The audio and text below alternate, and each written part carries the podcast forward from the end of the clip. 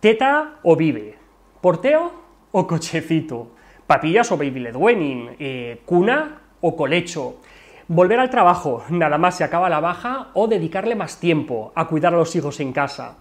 Y es que basta darse una vuelta por los cada vez más frecuentes grupos de crianza, ya sean físicos o comunidades o tribus virtuales, para ver que nada más salen estos temas, el debate se enciende, llegando a los comentarios demasiadas veces ataques personales, faltas de respeto, menosprecios a quien elige criar a sus hijos de una manera diferente al modo propio.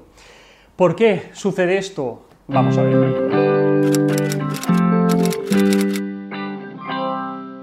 Lisa Wilkinson y Carl Stefanovic son los presentadores, o, al menos lo eran, de un programa muy popular en la televisión australiana. Un día, Carl decidió hacer un experimento. Llevaría durante todo un año el mismo traje al trabajo. Así que, día tras día, iba vestido con exactamente el mismo traje azul oscuro, mientras que su compañera Lisa vistió todos los días de todos los colores y estilos que nos podamos imaginar. Pues bien, durante ese año Lisa recibió las críticas habituales que suelen recibir las mujeres sobre su indumentaria, pero nadie reparó en su compañero, que iba todos los días al trabajo con la misma ropa. Esta anécdota es uno de los muchos ejemplos que podríamos citar para mostrar cómo la mujer es un objeto de juicio y de crítica a nivel social. Y cuando hablamos de la maternidad y de la crianza de los hijos, no nos encontramos precisamente ante una excepción, más bien todo lo contrario. Pocas áreas hay más importantes en la vida de una persona que la crianza y la educación de sus hijos, porque, queramos o no, es donde muchas veces acabamos proyectando nuestras ilusiones, nuestros miedos o nuestras frustraciones.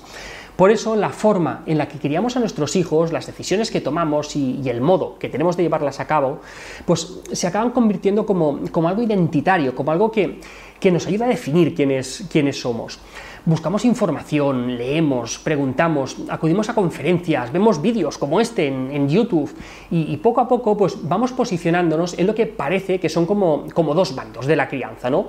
Por un lado, la crianza más, más tradicional, ¿no? En la que se busca una adaptación del niño a los ritmos y, las necesidades de sus padres y por otro, ese estilo de crianza que ha recibido muchos nombres, ¿no? Como crianza natural, crianza con apego, crianza respetuosa, que, son etiquetas que, que todo se ha dicho no me gusta especialmente, ya lo sabéis, en las que se pretende más bien que sean los padres los que se adaptan al pequeño. Sea como sea, la cuestión es que se acaban montando unas batallas en las que no gana nadie, sino que todos, absolutamente todos, pierden, los mayores y los pequeños. Como decíamos, la crianza de los hijos es un gran proyecto de vida y es tan importante que queremos hacerlo súper bien, queremos hacerlo muy bien. Por eso buscamos información y nos posicionamos, ya que nos sentimos inseguros, nos falta información y necesitamos referentes que nos ayuden en esta etapa. Pero es que fruto de esa inseguridad viene el seguimiento y, muchas veces de manera crítica, sin, sin pensarlo, a los principios de una u otras formas de, criar.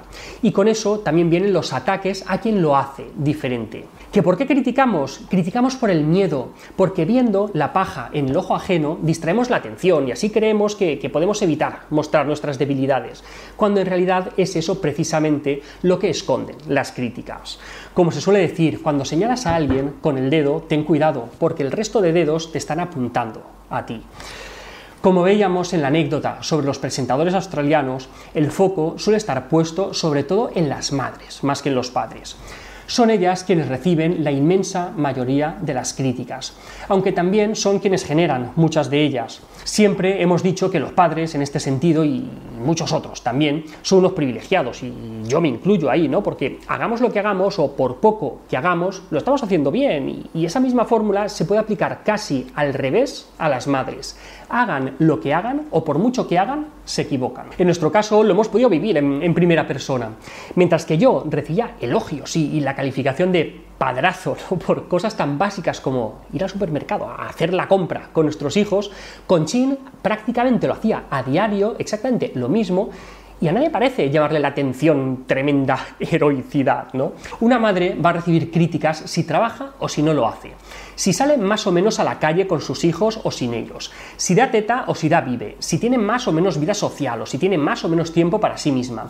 Parece que las madres no tienen forma buena de hacerlo. De verdad, por favor, parad de criticar a las madres, dejarlas en paz y esforzaros un poco en ser más empáticos. De verdad, no sabéis lo que lleva a la otra persona a comportarse como lo está haciendo o a tomar una u otra decisión con respecto a su vida. Si en vez de ver la diferencia como una amenaza, la viéramos con respeto o incluso con curiosidad como una forma de, aprender nuevas estrategias y, y nuevos recursos, estas batallas serían menos frecuentes o al menos menos hirientes. Y hasta aquí otra píldora de psicología. Si os ha gustado, ya sabéis que tenéis muchos más vídeos y artículos en el canal de YouTube y en albertosoler.es. Y en todas las librerías, nuestro libro Hijos y Padres Felices. La semana que viene más. Un saludo.